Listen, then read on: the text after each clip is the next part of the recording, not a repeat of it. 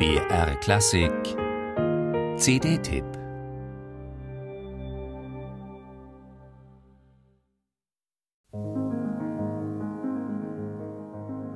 Für die drei Minuten, die Franz Liszt's Oleg de Wallenstadt in Jorge Bolets Einspielung dauert, würde man einige Liszt-CDs weggeben.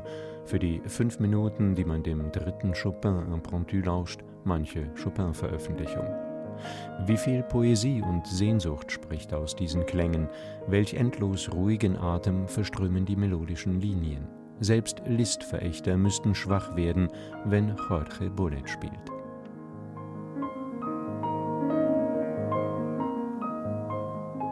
Auf Fotos umgibt den 1914 in Havanna geborenen kubanisch-amerikanischen Pianisten die vornehm zurückhaltende Aura eines spanischen Granden. Und genauso spielte er auch. Nobel, gelassen und ohne die leiseste Attitüde. Was mich wirklich aufregt, meinte er einmal, sind die Pianisten, die gelegentlich ihren Kopf heben und gen Himmel richten. Wonach suchen sie? Nach Gott? Auch wenn Jorge Bolet am Flügel nicht nach Gott suchte, er spielte göttlich. Fast lyrisch introvertiert, wie ein einziges Understatement wirkt bei ihm selbst rauschhaft Virtuoses. Die äußere Erscheinung hätte ihn für eine Hollywood-Karriere prädestiniert, doch Show war das Letzte, was Bolet interessierte.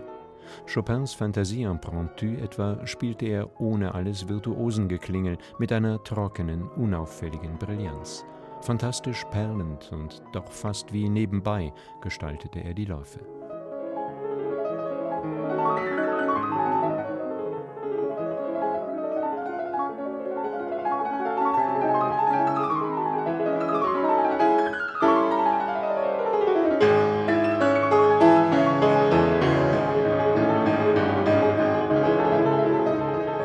Bolet gehörte zu den ganz Großen, blieb aber lange unterschätzt. Erst ein grandioses Konzert in der Carnegie Hall 1974 machte den 60-Jährigen wirklich bekannt. Die Schallplattenkarriere begann noch etwas später. Dabei bietet Bolets schwereloser Anschlag in drei Takten mehr Farbnuancen und dynamische Schattierungen, als andere im Laufe eines Klavierabends zu Wege bringen. Und doch bleibt alles klangvoll, rund und singend. Die jetzt veröffentlichten Rundfunkaufnahmen des Rias Berlin aus den 60er Jahren mit Werken vor allem von Liszt, Chopin und Debussy zeigen es einmal mehr. Ein knalliges Fortissimo hätte Jorge Bolet als vulgär empfunden, er brauchte es auch nicht.